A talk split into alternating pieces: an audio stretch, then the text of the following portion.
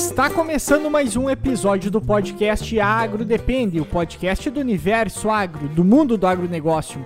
Hoje nós vamos estar falando sobre um tema que entra numa, num assunto que até então a gente não havia trazido para o episódio, que entra numa parte um pouco mais jurídica até mesmo, uma parte talvez até um pouco mais burocrática, e também uma coisa que de certa forma vai estar tá alterando o mercado, que é a questão da rastreabilidade, que é algo que está chegando em grande parte das propriedades. Algumas utilizam isso até se utiliza isso como uma forma de se diferenciar hoje em dia e vai ser uma realidade cada vez mais presente no campo daqui para frente.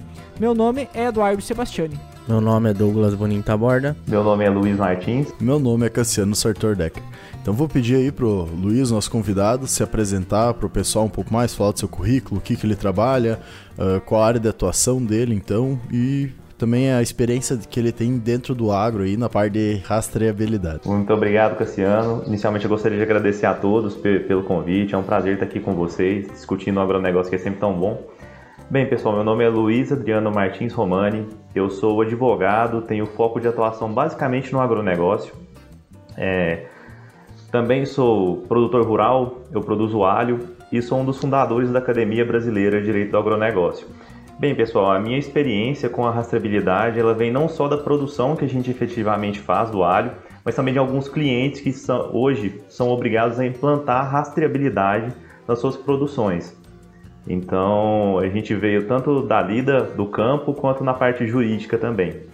Show de bola. Então vamos começando aí a, a questão do assunto que está cada vez mais em pauta, não só para a questão do alho, vamos dizer assim, é, e dos vegetais frescos, mas a gente vê que tem um grande crescimento também na parte de produção de grãos, de certa forma, toda a questão de utilização de defensivos, parte de carne está se tornando muito presente, ainda mais aqui para o sul, que é uma carne, vamos dizer assim, um pouco diferenciada, mais marmoreio, por ser gado europeu e também entrando em todas as outras questões, produção de leite, então da agropecuária inteira, a gente está cada vez tendo um aumento dessa rastreabilidade.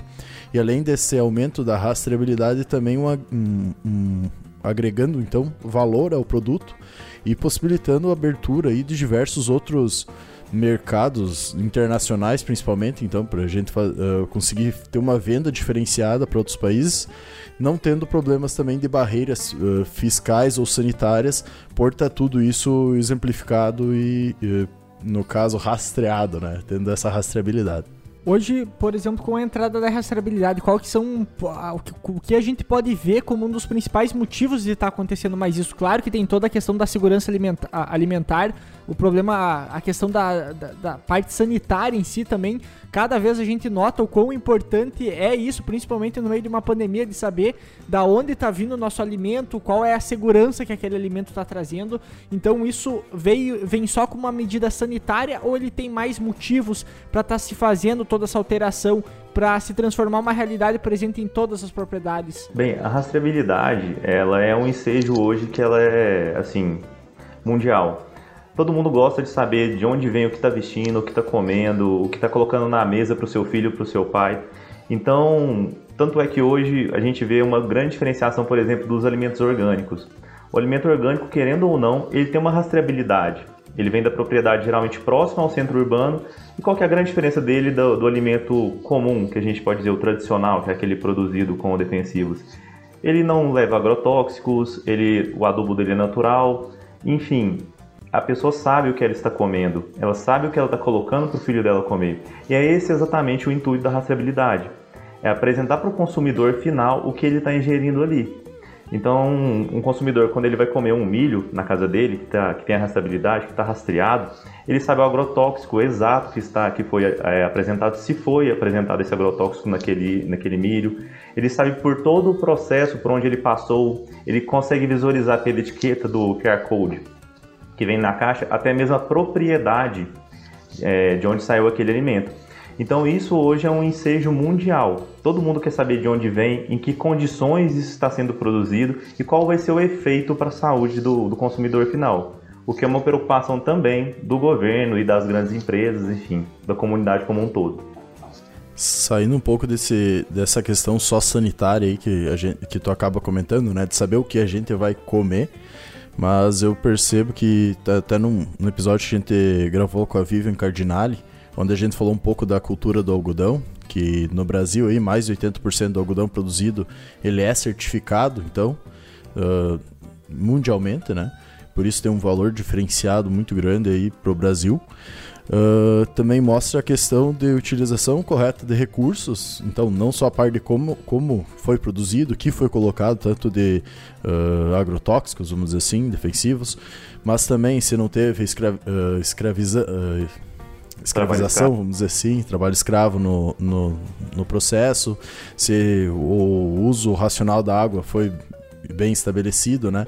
E diversos outros fatores do manejo para chegar nessa produção e tu realmente ter um produto uh, que tu sabe basicamente como é que foi produzido, que seguiu normas, que teve todo um acompanhamento técnico e também humanitário, vamos dizer assim, para conseguir chegar no produtor final, no consumidor final, desculpa, e ele tá mais ciente realmente do que tá pegando em mãos, né?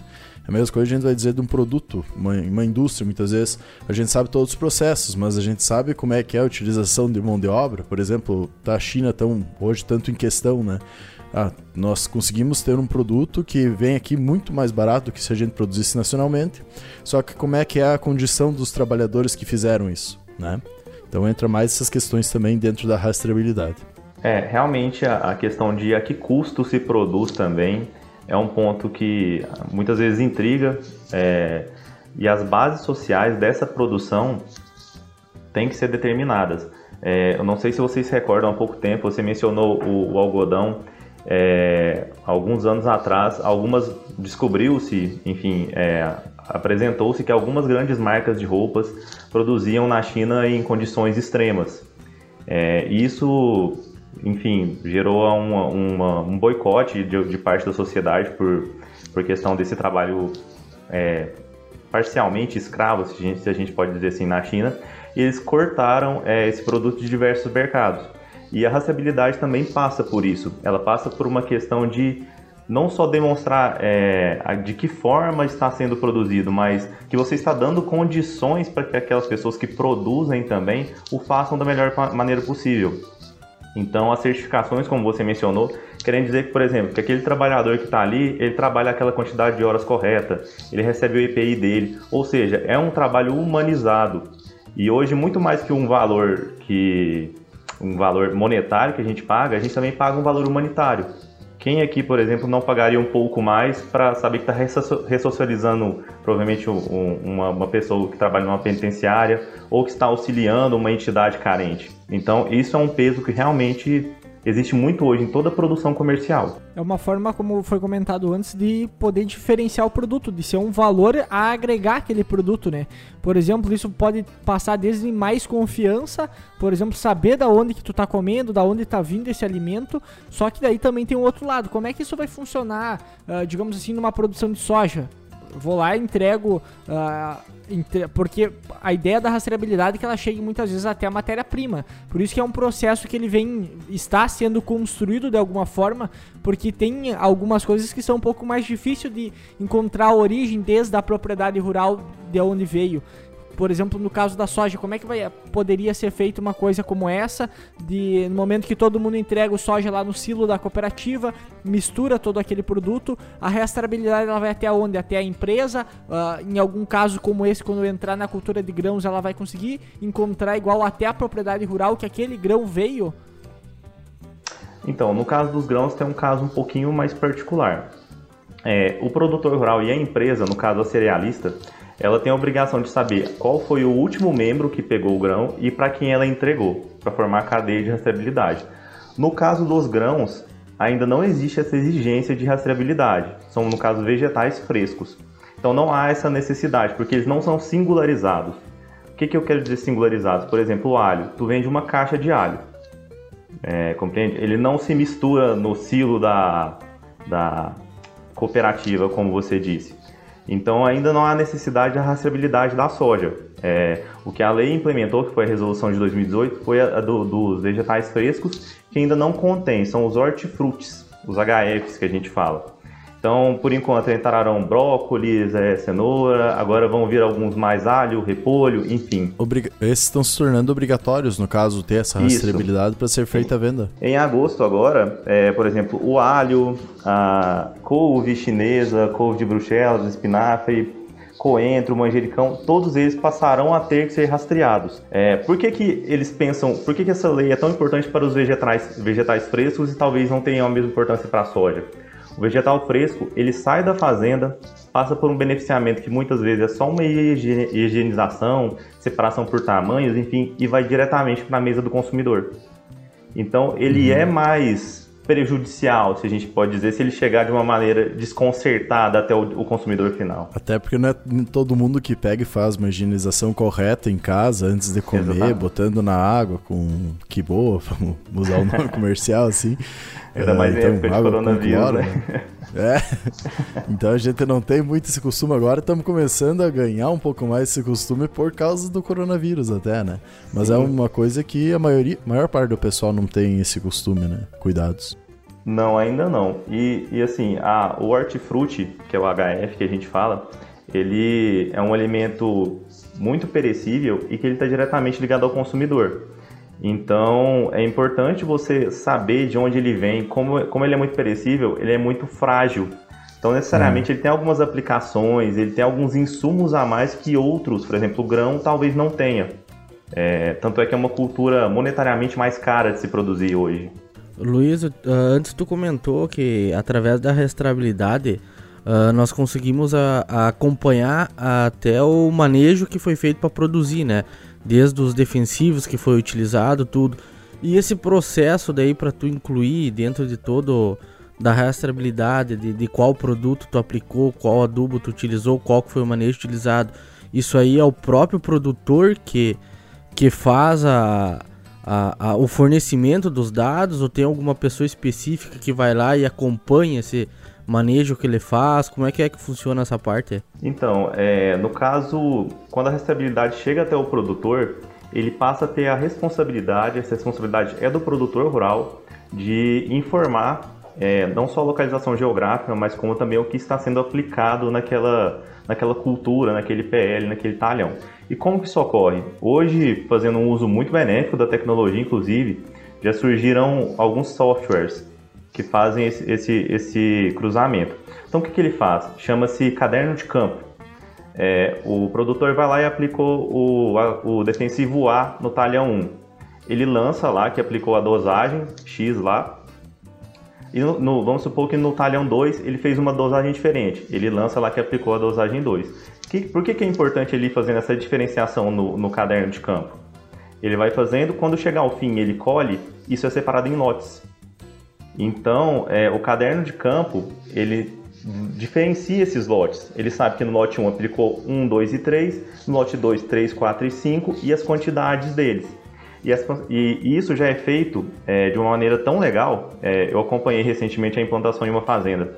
Ele lança no caderno de campo, vai para o software deles em nuvem e depois eles imprimem uma etiqueta com QR Code e se o consumidor clicar com o celular dele, ele apresenta toda, todos os insumos que foram é, apresentados naquela, naquela produção. Então ele sabe exatamente o que ele está comendo.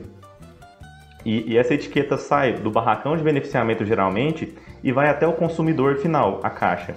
Então tem alguns problemas que, que eventualmente acontecem, por exemplo, é, um produtor vai lá e coloca a etiqueta na caixa dele no meio do transporte, eles substituem o produto dele, mas continuam com a mesma caixa.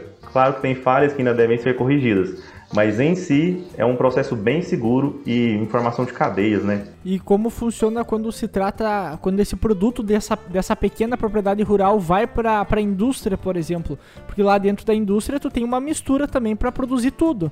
Então tu não vai conseguir ter uma diferenciação exatamente, ó, como o extrato de tomate mesmo, ó, esse extrato de tomate veio da propriedade tal. Não, mas é, é porque é uma mistura de, de várias outras propriedades, digamos assim, né? É, exatamente. É o controle de qualidade. Mas é, geralmente essas indústrias que elas misturam tudo, elas fazem uma vistoria prévia é, do, desse produto e, e, descartam aqueles que não que eles entendem que não estão bons. Mas a responsabilidade pela mistura já passa a ser da própria indústria, não do produtor rural.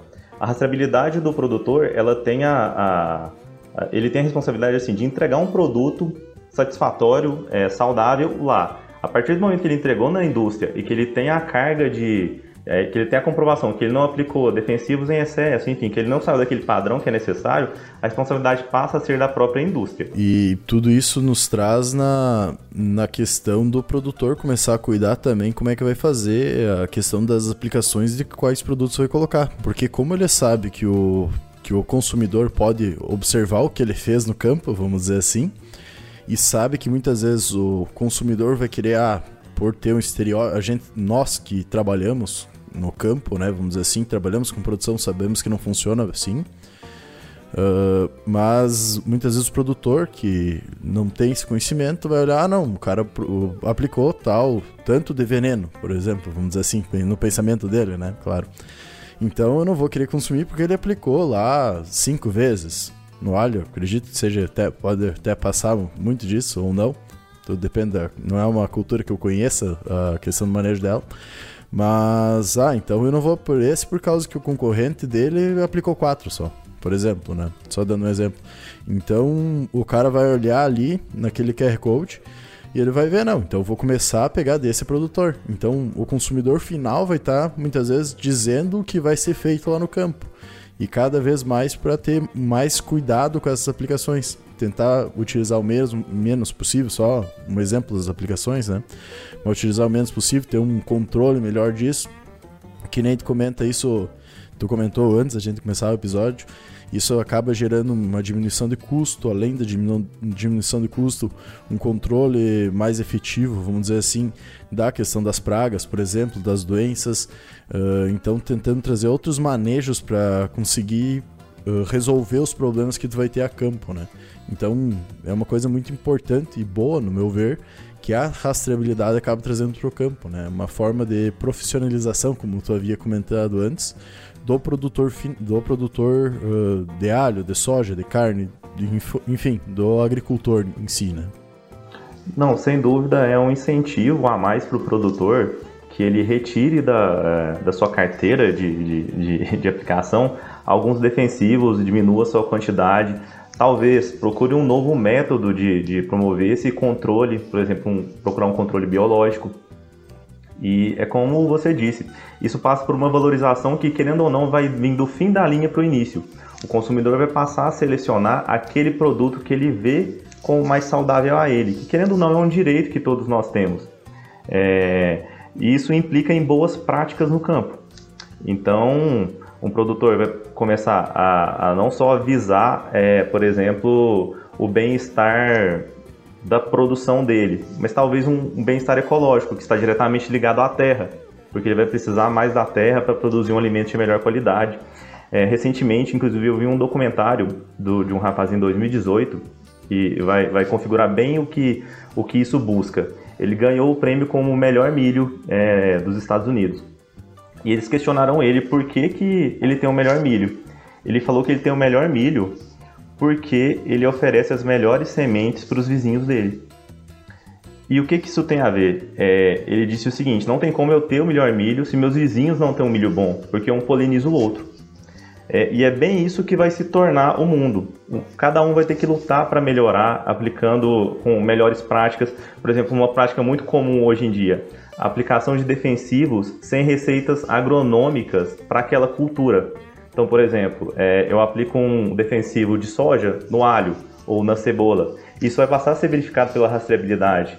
Querendo ou não, a gente vai buscar processos para melhorar esse alimento no consumidor final. E dentro dessas informações, como foi comentado antes, se eu pegar lá o meu celular, uh, ir no QR Code nem para todos os produtos uh, que estão dentro do, da rastreabilidade, nem todos eles vão ter lá as aplicações ou isso uh, tem, tem um limite de informações, por exemplo, ó, uh, ah, para ter rastreabilidade, no mínimo tu tem que mostrar onde é que é a produção, ou no mínimo é tu mostrar onde é que é a produção e o que é aplicado. Quais são as informações que são realmente exigidas e o que o pessoal coloca mais, digamos assim? Não, ele é definido por uma legislação, inclusive, da, da Anvisa que o produtor é obrigado a colocar os defensivos que ele aplicou, todos os insumos. É, então não incluiria só os defensivos, mas também eventualmente fertilizantes, enfim, toda essa cadeia. ele tem que colocar tudo isso e a localização geográfica de onde foi produzido. Isso é obrigatório. Agora, é, tem pessoas que colocam, por exemplo, o trajeto por onde passou a carga até chegar no consumidor final, mas isso não é obrigatório. É, como eu disse, o produtor tem a responsabilidade de fazer a, a, captação de informações que ele produz, no caso da produção dele, e até chegar na distribuidora ou no comprador dele. A partir daí, a responsabilidade passa a ser da empresa. E, e como é que é que funciona, a, Luiz, essa questão da, da rastreabilidade de produtos que vêm de outros países, por exemplo? Isso tem uma forma que, que é conduzida e, e feita para todos os lugares? Ou, por exemplo, ah, vem um produto, uma carne exportada de outro país e, e, lá eles têm uma forma diferente de rastreabilidade do que a nossa. Como é que funciona para ter essa leitura daí da, da, da rastreabilidade em si? Então, é, esse é um ponto que ainda não existe no Brasil. O Brasil, para ser, ser mais preciso, eu teria que olhar é, produto por produto, quais são as exigências. Mas hoje no Brasil não se existe rastreabilidade, por exemplo, de produtos. Vou falar do que eu conheço, que é o alho. É, o alho chega no Brasil da China em uma caixa, ninguém sabe de onde vem, provavelmente só sabe quem vendeu. O que é um grande problema, porque você não sabe o que está consumindo. É, não sabe, como é, mencionou o Cassiano, que é uma grande preocupação que todos têm hoje, como esse alho foi produzido, quais são os aspectos sociais que estão por trás daquela produção. É, até porque, pelo baixo custo que ele chega para a gente, é complicado se parametrizar que as pessoas teriam uma condição ideal de trabalho, por exemplo. Até para vir alho da China para o Brasil, todo o, o, transporte que isso leva, né? De sair lá do outro lado do mundo, literalmente, chegar aqui, chegar mais barato muitas vezes que o alho que é produzido aqui, tu tem que ver. E, eu te digo, Cassiano, que o, o, o, alho chinês ele chega no Brasil com mais baixo que o custo que o, que o brasileiro consegue produzir o alho. Aí que tá. E ele vem em containers da China, enfim é, o que é uma grande preocupação. Até tem um trabalho fantástico da, da AMIP da ANAPA, se vocês tiverem interesse de conhecer, que é a Associação Mineira de Produtores de Alho, da Nacional de Produtores de Alho, que é a questão da divulgação do alho nacional. É, eu, como produtor de alho, vou fazer minha propaganda aqui, mas quando vocês vão no mercado, tem sempre um alho roxo e tem um alho branco, um pouquinho descascado. Uhum. O alho roxo ele é tradicional aqui da, da minha região aqui de Minas, é o alho roxo nacional, e um dente dele equivale a cinco dentes de alho chinês. Então, até trazendo um pouco para o tema da rastreabilidade, o quanto a informação é importante. Uhum. Uma das bandeiras que eles estão levantando esse ano na associação é colocar uma bandeira do Brasil em toda a caixa de alho nacional para que as pessoas compreendam que aquele alho vem do Brasil e, e tem um suporte social ao povo brasileiro, enfim, e porque ele é rastreado Sim. também, mais saudável, enfim. É, uma valorização do produto nacional em si, né? A gente sabe que muitas vezes o que provém de alguns países, vamos dizer assim, ele chega aqui barato porque não tem toda essa questão de uh, humanização, vamos dizer assim, do processo, né? Uh, toda a questão que não tem uma confiabilidade, uma rastreabilidade tão grande de como isso foi produzido, de qual produto químico muitas vezes foi aplicado, de qual até muitas vezes hormônio foi colocado nisso aí ou não. E a gente sabe que no Brasil, como eh, se diz é o celeiro do mundo, e a gente é um dos maiores exportadores agrícolas do mundo inteiro, se não o maior já. Uh, todas essas questões são muito mais cuidadas. Eu, eu observo pelo menos isso.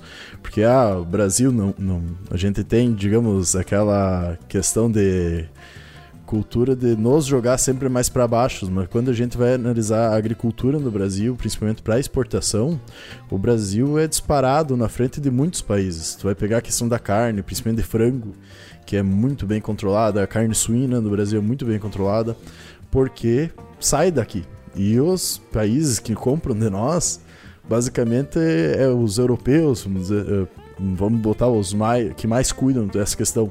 Os países europeus, que é os que mais crica, vamos dizer assim, né? Que mais incomodam, para tu ter um produto muito bom que não vá dar nenhum problema sanitário de qualquer outro tipo para a população deles. Que eles cuidam muito isso. O governo em si cuida muito para conseguir entrar esse, esse, produto.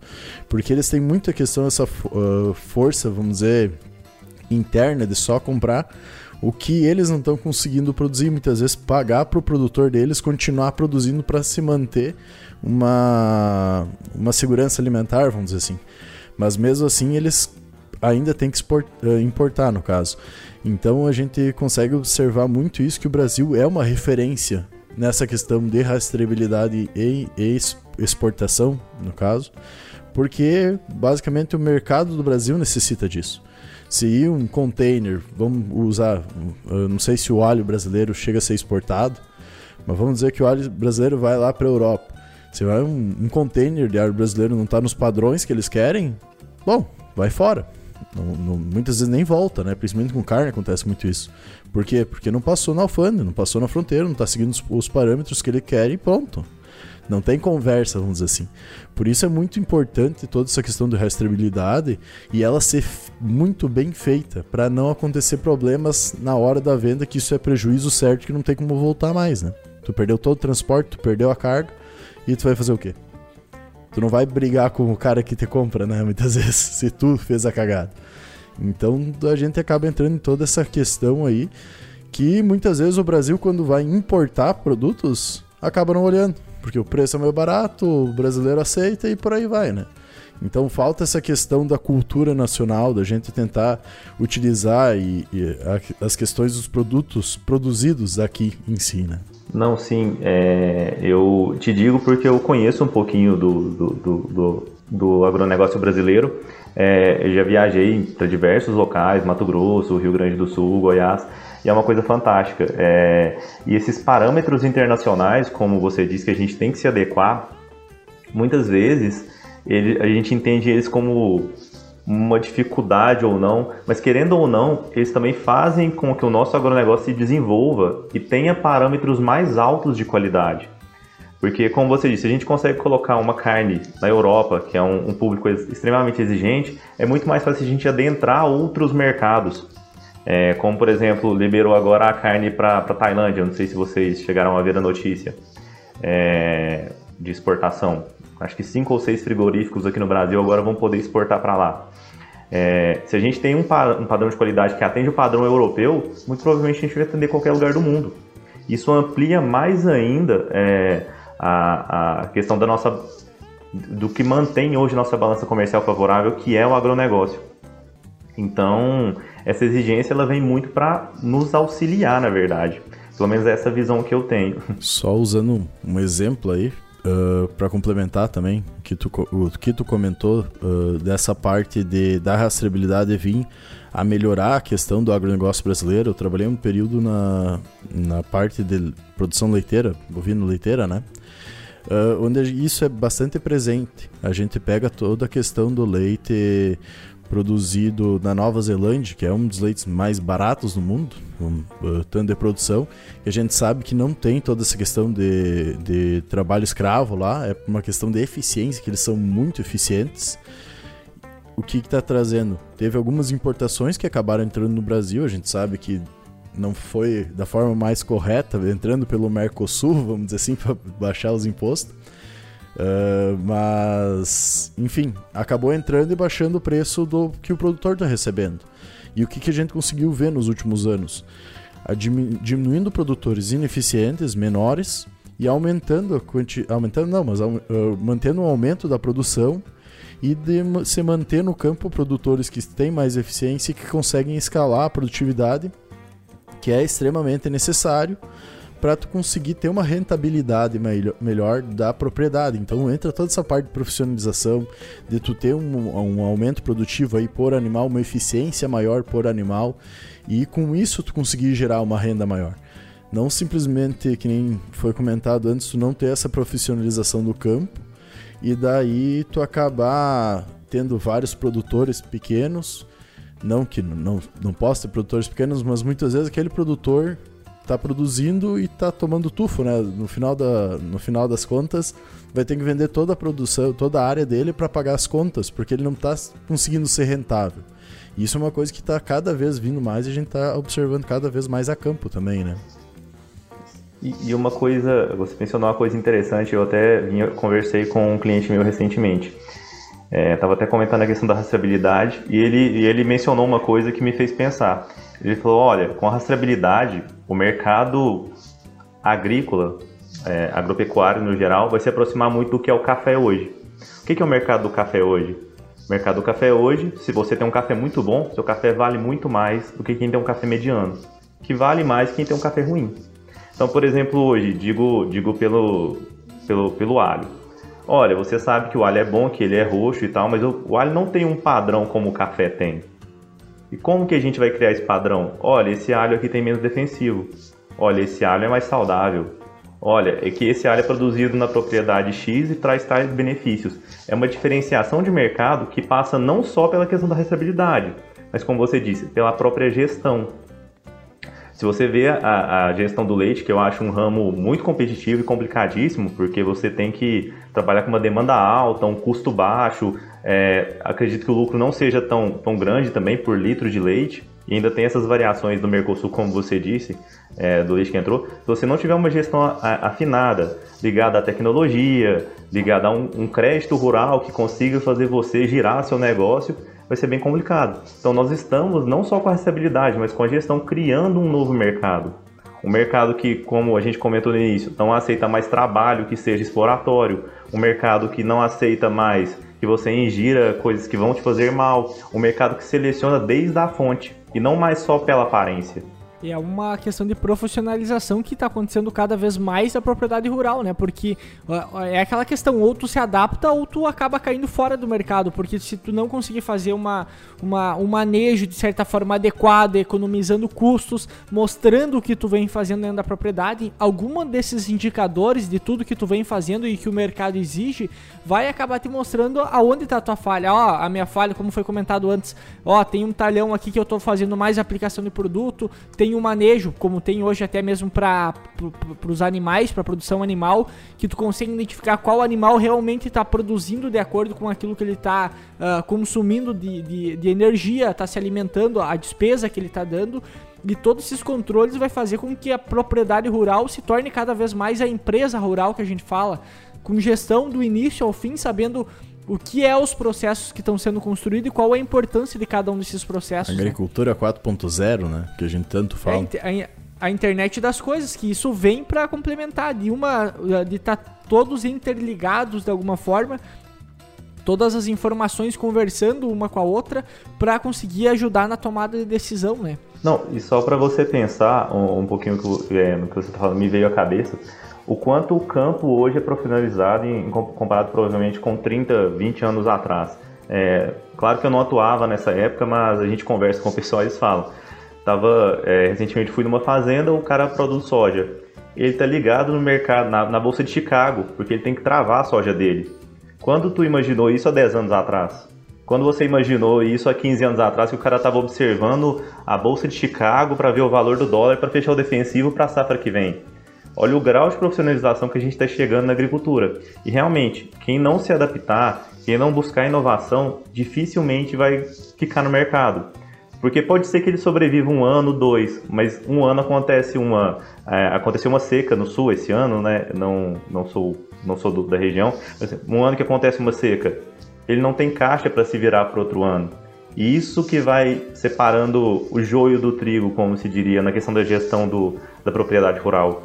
É, e toda essa mudança no mercado é bem presente na parte econômica, que a gente comenta, que 15, 20 anos atrás o gado, vamos dizer assim, uh, ou até um pouco mais de tempo, mas acho acredito que uns 20 anos atrás ainda era utilizado, o gado, principalmente Pantanal, lá para cima, o pessoal tinha muitas cabeças de gado solta, literalmente, né? Não, não tinha, não, não era feito, vamos dizer, o manejo correto, porque basicamente era uma forma de guardar capital. Uh, manter as terras produtivas, entre parênteses, né? Mas manter aquele capital guardado. E isso acontecia muito antigamente, uh, antigamente, acontece até hoje, na verdade. Mas hoje a gente vê que tem uma, uma diferenciação muito grande, porque as terras lá para cima que se tornaram produtivas. Então tu tem um valor ali uh, agregado à terra muito maior, mais alto, que pode ser produtivo no caso, então pode utilizar, que nem foi comentado, a internet das coisas também para aumentar essa produção, para ter todos os dados do, do, que pode, pode ser feito e tá sendo come uh, foi começado a ser utilizado a terra como uma forma real de ganhar dinheiro, de ser investido, de tu fazer toda uma produção e realmente ser extremamente rentável, ainda mais trabalhando em grandes áreas, né? Vamos puxando para a parte do grão. ou até mesmo para a questão do gado. O gado hoje a gente vê que em muitas fazendas está sendo utilizado chip com balança no bebedouro, então eles conseguem fazer uma medição de peso no gado, por exemplo, de duas, três vezes por dia, para ver se está aumentando a quantidade de peso que está sendo estimada ou, ou que foi projetado por dia, para fazer um melhoramento genético do gado. Então toda a rastreabilidade acaba auxiliando a todo esse processo estar acontecendo, vamos dizer assim, e aumentando também o PIB do Brasil inteiro e a possibilidade do produtor ganhar mais dinheiro em si e se manter no campo, né? E aquilo, né, quando tudo aquilo que tu quantifica de alguma forma, tu consegue melhorar. Então, se tu não conseguir nunca quantificar, que era o que geralmente era feito, não era quantificado o que vinha sendo feito, uh, é muito mais difícil de tu mudar e identificar problemas, né? É, exatamente aquele negócio, né? Não é o que parece, é o que os números dizem. é, o, e, e, isso parece uma coisa boba, mas é, eu já é, estava conversando recentemente com um rapaz do marketing e ele me falou um negócio que eu acho que se aplica para qualquer coisa, inclusive para agricultura. É, ele falou: Olha, eu achava que quando eu mandava para o WhatsApp eu vendia mais. E eu sempre tinha essa impressão que minhas vendas iam mais WhatsApp. Mas depois eu descobri que pelo e-mail eu vendia mais porque eu fiz a proporção. Então, o que não pode ser medido não tem resultado realmente. E nesse, nesse ponto, a rastreabilidade é um, um, um ponto interessante para o mercado ela traz uma gama de oportunidades que provavelmente hoje nós não estamos vendo todas, mas daqui a 10 anos a gente vai olhar e falar assim: nossa, aquele cara ficou rico fazendo isso. Porque ele traz um ponto de diferenciação no mercado. E isso é uma coisa fantástica. Quem souber usar isso a seu favor, provavelmente vai aumentar sua produtividade, vai criar uma nova cadeia de consumo que antes não existia. Então, é exatamente essa diferenciação que vai ser criada e que a gente tem que estar de olho.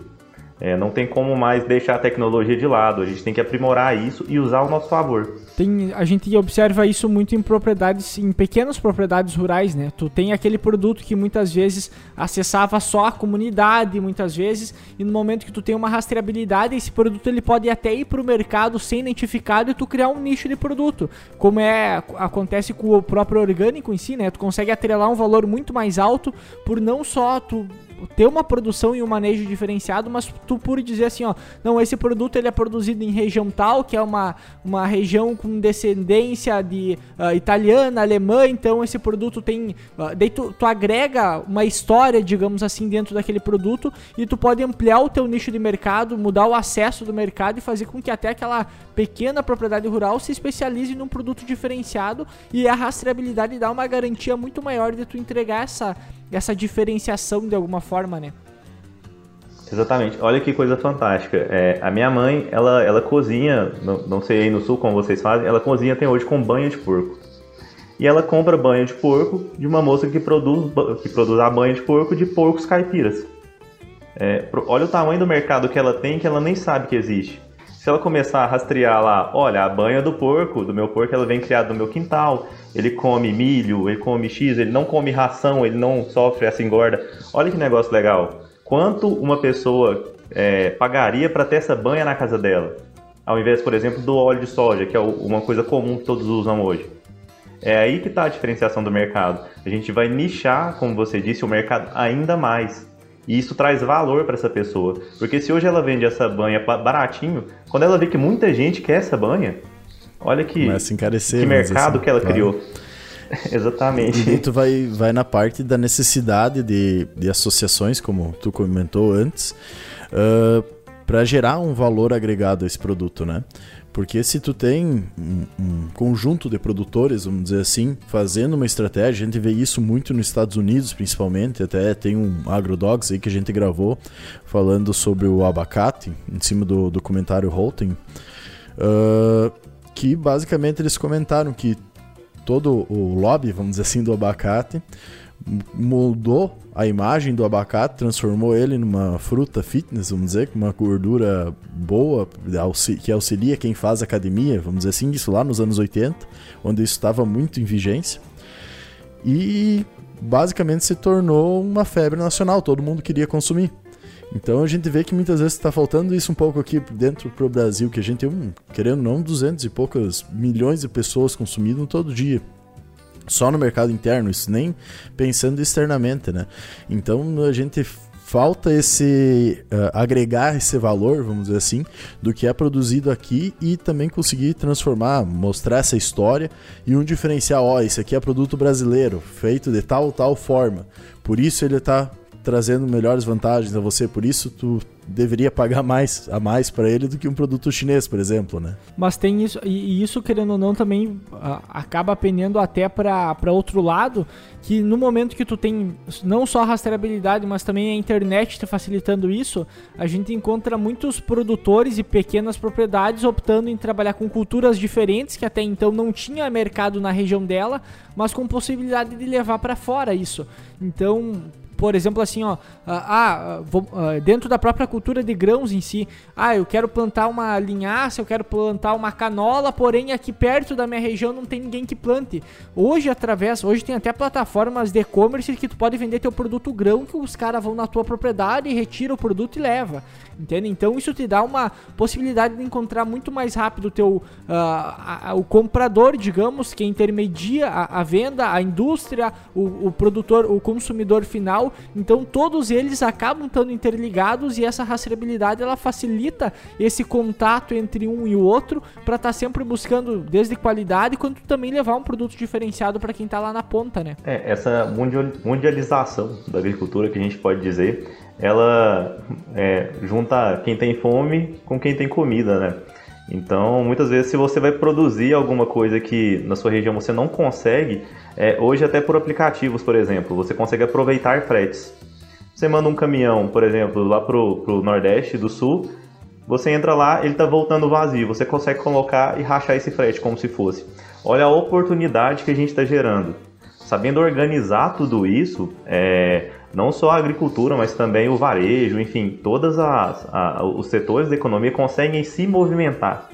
Porque é muito importante mencionar também que o, agro, o agro parece um setor dissociado da economia, mas nós, como um todo, dependemos de todas as outras cadeias.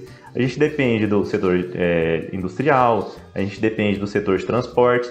Então, enfim, é necessário integrar também o agronegócio, esses outros setores, para que a gente possa gerar valor se tu for pensar por um, por um, por um lado, né, essa questão da rastreabilidade, ela acaba por organizar quase toda a cadeia produtiva, né? Ela ajuda porque organiza, ajuda o produtor a se organizar melhor dentro da propriedade, desde manejo de produção, desde os custos de aonde vai vender, a, ajuda a empresa a se organizar, saber qual o produto que vai buscar e qual a qualidade do produto que vai ir pro varejo e ajuda também o varejista a entregar um produto de melhor qualidade para um cliente que está cada vez mais exigente, né? Então acaba gerando de, de, de, de uma forma uma organização de, de todo o processo ali da cadeia produtiva, né? Não, e uma coisa que é muito importante que você falou, essa cadeia produtiva ela passa por, um, por, uma, por uma, uma síntese de informação dentro dela toda e isso aproxima o mercado. Por quê? muitas vezes a pessoa está muito longe. Ela não tem a confiança, muitas vezes, de comprar aquele produto. Mas a partir do momento que você tem um padrão uniforme no Brasil, que você consiga é, difundir essa informação, a segurança para quem está no norte de comprar um alho, por exemplo, do sul ou de Minas Gerais é a mesma. O que, que ele vai calcular? Talvez o custo do frete. Isso muda completamente a visão de mercado dele. Por quê? Muitas vezes ele não compra do sul mais porque ele teve uma má experiência.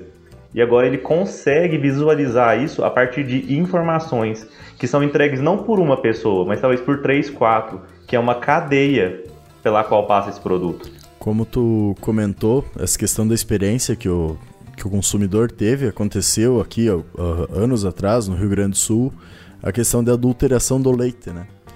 Que foi uma questão mundial, uh, mundialmente não, mas pelo menos nacionalmente uh, bastante vista nas mídias que foi até na nossa região aqui que aconteceu. E que real. Foi o da soda cáustica? Isso. Só pra mim. Esse, esse. Aquele ano lá que colocaram ureia no leite com água e tudo mais. Eles faziam adulteração para aumentar o volume, basicamente. Então, isso diminuiu os preços pro produtor final. Uh, produtor. O produ, produtor final, desculpa. Não. Uh, o produtor de leite. Muito gravemente. Digamos, o leite já é uma, uma um, um produto, vamos dizer, que é produzido já com uma margem baixa, que tu tem que ter uma quantidade maior, então por litro tu tem um, um lucro baixo, né? E baixou os preços para o produtor aí um ou dois anos por causa que os laticínios, ou até o, o consumidor não queria a questão desse leite na casa dele, né? Porque ele achava que vinha adulterado, sendo que a gente sabe que foi uma coisa que aconteceu uh, que é mínima, né, comparado ao grande mercado leite que tem no Rio Grande do Sul, mas que acabou quebrando toda a cadeia. E por causa desse, dessa questão que aconteceu, acabou mudando toda a fiscalização dentro da cadeia. E hoje tem uma confiabilidade muito maior dentro do Rio Grande do Sul, até sendo muitas vezes, se a gente pegar uh, na ponta do lápis, né, uh, sendo, como é que posso dizer, um exemplo para todo o Brasil, de certa forma, porque a gente sabe que tem regiões de Minas aí, que é onde é que tu reside, uh, que são muito tecnificadas, só que tem aquele cara ainda que tira leite à mão, quase, né?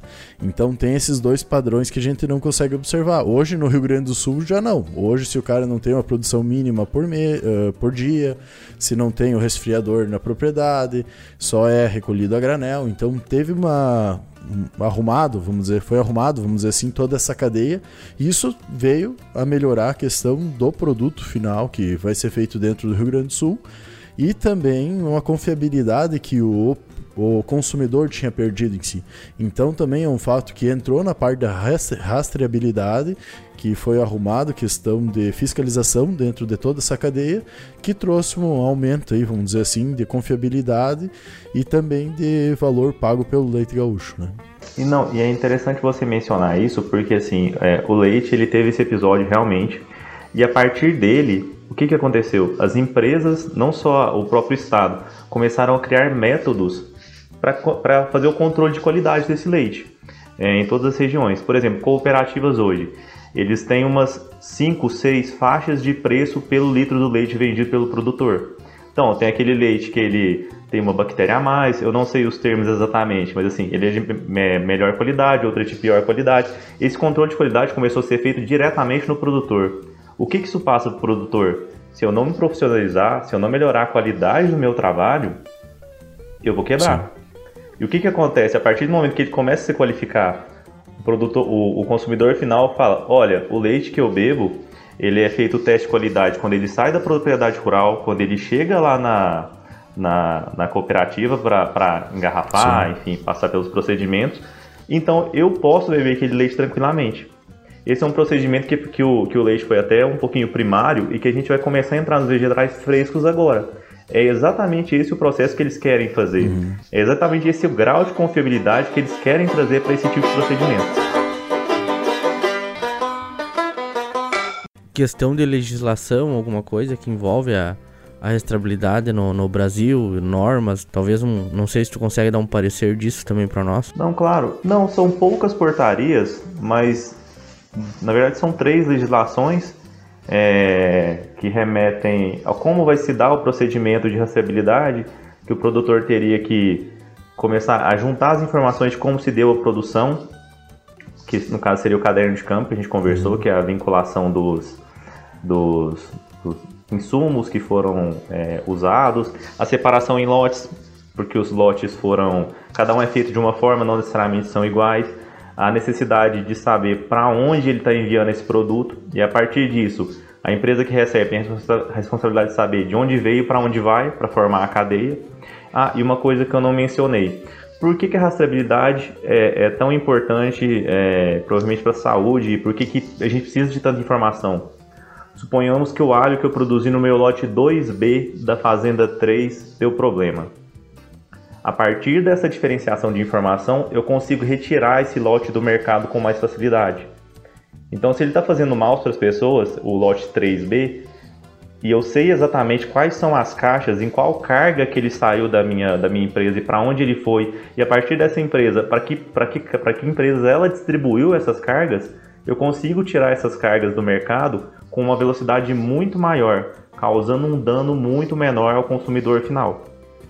É, então não passa só pelo procedimento de confiabilidade do consumidor, mas é um procedimento também para promover a segurança da saúde dele. Então, aproveitando já estamos aí no final do episódio. Gostaria de perguntar a ti, Luiz, uh, a questão das dificuldades que a gente vai ter aí para fazer toda essa questão de rastreabilidade, dificuldades que a gente tem para fazer ela, e também alguns benefícios que ela pode trazer que a gente não teria sem ela, basicamente, né? Se tu poderia nos explicar aí um pouquinho nos... Não, claro. É, começando pelos nossos desafios, né? Eu acho que toda mudança, ela traz um pouco de dificuldade inicial.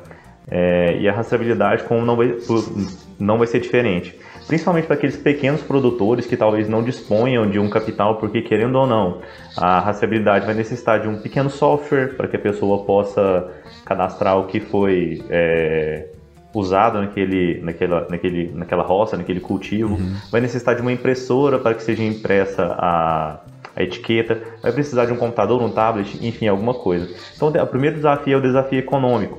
Alguns produtores rurais que são pequenos talvez não tenham esse parâmetro. O segundo é organizacional. É, a maioria das empresas elas já tem uma engenharia de produção pronta. Então você tem que integrar mais esse, mais esse ponto nessa engenharia. E isso pode ser uma dificuldade. Ainda mais na, na área rural, que vocês sabem como é, muitas vezes a dificuldade nem é, é, é questão de, de, de, de apoio técnico, enfim, é de conseguir acesso, por exemplo, na propriedade onde nós plantamos não tem internet. Sim.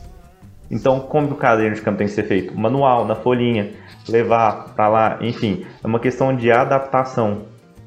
E até para o consumidor final também. É um desafio para o consumidor final saber utilizar todo o procedimento de rastreamento a seu favor. Saber olhar o que, que ele está consumindo, saber verificar o que está sendo aplicado naquela produção. E os benefícios, pessoal, é, pessoal, eu acho que eles são fantásticos, eles elevam o grau de qualidade dos nossos produtos mesmo produto acabado final, a gente mencionou o macho tomate. Não existe um bom macho tomate sem bons tomates. Então, a partir do momento que você tem a rastreabilidade, você consegue saber o que está naquele produto, aqueles produtos que são danosos vão ter que ser forçados a ser diminuídos na aplicação. O produto melhor ele vai ser entregue, ele vai ser preferido pelo consumidor. Então isso vai criar um novo mercado com padrões de qualidade maior.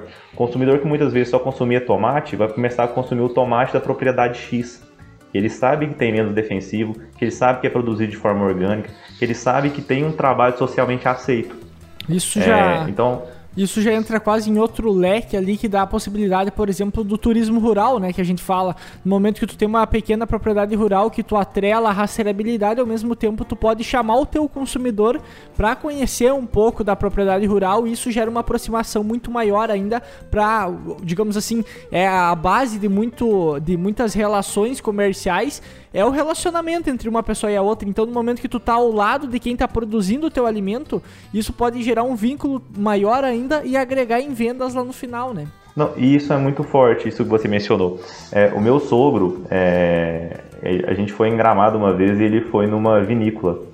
E ele foi na vinícola e conheceu onde se planta as uvas e onde se produz o vinho. De lá para cá já tem uns 10 anos. Ele só compra vinho dessa vinícola. É Fidelizou. bem isso, é a fidelização do cliente. Olha que coisa fantástica.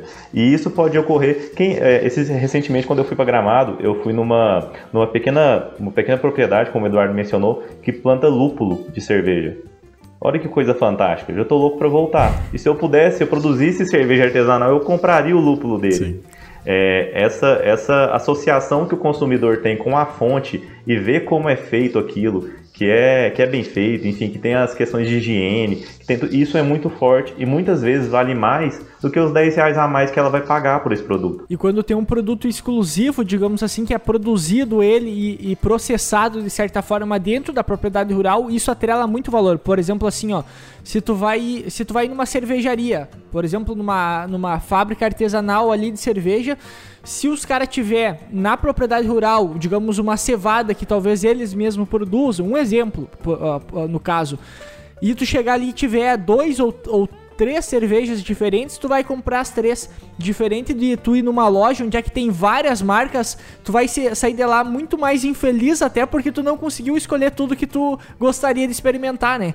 Então, às vezes até o fato de ter menos opções e ser uma propriedade, de ter exclusividade, faz com que atrele não só no valor como também na venda final, né? Sim, a, a valorização do produto, não só pela pela questão, eu acho que toda a experiência, hoje em dia o que se vende é a experiência, né? A experiência que você tem na propriedade. Por exemplo, quando é, eu fui naquela propriedade conhecer o lúpulo, o que, que é o legal da propriedade? É o lúpulo? Não.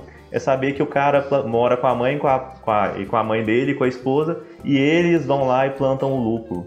E eles têm as ovelhas que comem o lúpulo para não precisar cortar, aplicar defensivo, enfim. Esse, essa que é a grande experiência. É isso que agrega valor muitas vezes, que é o turismo rural, como você disse. Uh, só uma coisa que eu acho importante a gente citar, uh, que tu havia comentado antes conosco, que é um dos benefícios da rastreabilidade aí que a gente tem para a sociedade em si, pela questão sanitária, né? Se tu pudesse uh, concretizar aí a tua linha de raciocínio que tu vinha tendo aí sobre isso. Ah, sim. É, a rastreabilidade ela é muito importante também, pessoal, porque a partir do momento que você tem essa quantidade de informações, você consegue tomar decisões e, e com isso atitudes muito rápidas. A partir do momento que você tem a rastreabilidade, por exemplo, segregada em lotes, se você vendeu o lote, você tem cinco lotes, você vendeu o lote 2 para o fulano B que distribuiu para o C e para o D. Se você descobriu que esse lote está com problema, você tem informações suficientes para poder retirar esse lote do mercado e evitar prejuízos ao consumidor. Então você emite um, um, comunicado ao distribuidor e ele sabe exatamente onde buscar esses produtos, o que pode evitar uma ação lesiva à saúde do consumidor final muito maior do que se você não soubesse dessa, você não tivesse essas informações. Onde você ia colher tudo isso para tirar a tempo é, um risco tão grande do mercado de consumo? Então a rastreabilidade é importante também para preservar a saúde do consumidor final. Então eu acho que a, a, questão da rastreabilidade, assim, ela é, ela é muito nova ainda. Inclusive a gente tem algumas sanções que podem ser aplicadas é, relativas à, à não aplicação da rastreabilidade, que são desde multas, proibição de produção, enfim. Só que como ela é muito nova ainda, para ser sincero, na prática elas ainda não começaram a ser aplicadas. Eu acho também muito em função desse momento que a gente está vivendo, é, em que é difícil até de fiscalizar é, a aplicação ou não, apesar de que já tem alguns produtos que, que têm sido aplicados. Problemas que eu vejo com a rastreabilidade hoje. Muitas vezes tem-se essa fiscalização, toda essa burocracia, por exemplo, para você levar uma caixa de alho até o produtor final. Aí eu te pergunto, Cassiano, quando você vai comprar alho, como que o alho está lá? A granel. Então, se você tem toda essa burocracia para levar esse, esse produto até o mercado e chega no mercado, o consumidor não vai ter acesso a essa informação, uhum. de que adianta? É, então, algumas críticas que a gente não sabe onde vão chegar, como vão se desenrolar, mas que eu acho que, que é necessário que sejam feitas para que a gente busque soluções. É, não adianta a gente constranger toda uma cadeia de produção para chegar no final, aquele que deveria ser o maior beneficiário não ter acesso a essa informação. Então vamos chegando aí no, nos finalmente do episódio. Primeiramente, eu gostaria de agradecer o Luiz aí por ter aceitado participar conosco desse episódio, de um tema que ainda vai ser muito retratado para frente. Tem muito assunto em cima desse tema que o mercado está cada vez uh, mostrando uma maior necessidade da rastreabilidade, então o consumidor está mostrando uma maior necessidade em ter essa rastreabilidade para fazer a compra de um produto diferenciado em si no mercado. E no mais, uh, pedir aí pro Luiz fazer um jabá, um merchan dele. Pode ficar à vontade aí, Luiz. Bom, pessoal, gostaria de agradecer pela oportunidade de estar aqui conversando com vocês. É sempre muito bom debater o agronegócio. É difícil encontrar informação e agradecer vocês também por ter esse canal é, no, no, Instagram que traz tanta informação do agro e tanta informação diferente também. É, desde como fazer 100 sacas de soja até a rastreabilidade no setor jurídico. Bem, pessoal, para quem quiser mais informação, meu nome é Luiz, me acompanhe no Instagram, no Instagram é luizmartins. É, no mais, sigo à disposição e vocês estão convidados para vir aqui, para vir até Minas comer um queijinho com a gente. Duas coisas que não se joga fora. Ah, né? pessoal... pessoal, meu Instagram é Luiz Martins Romani. Uhum. Acabei de me lembrar. Não, tranquilo. Assim, as redes sociais então vão estar na descrição do episódio, tanto as nossas aí do Agro Depende, quanto as suas também. Uh, convidar o pessoal então que ouça também os nossos outros episódios, uh, tanto os que saem todo, na, em toda terça-feira, o Agro Depende, como também nossos episódios especiais, no Meu Tempo era Tudo Mato e o AgroDocs. Também que nos acompanha nas nossas redes sociais, no Instagram, no LinkedIn, Facebook. E no mais por hoje é isso aí. Muito obrigado Luiz, novamente por ter participado. E até a próxima, Valeu, pessoal. tchau, tchau. Valeu, pessoal. Valeu, galera.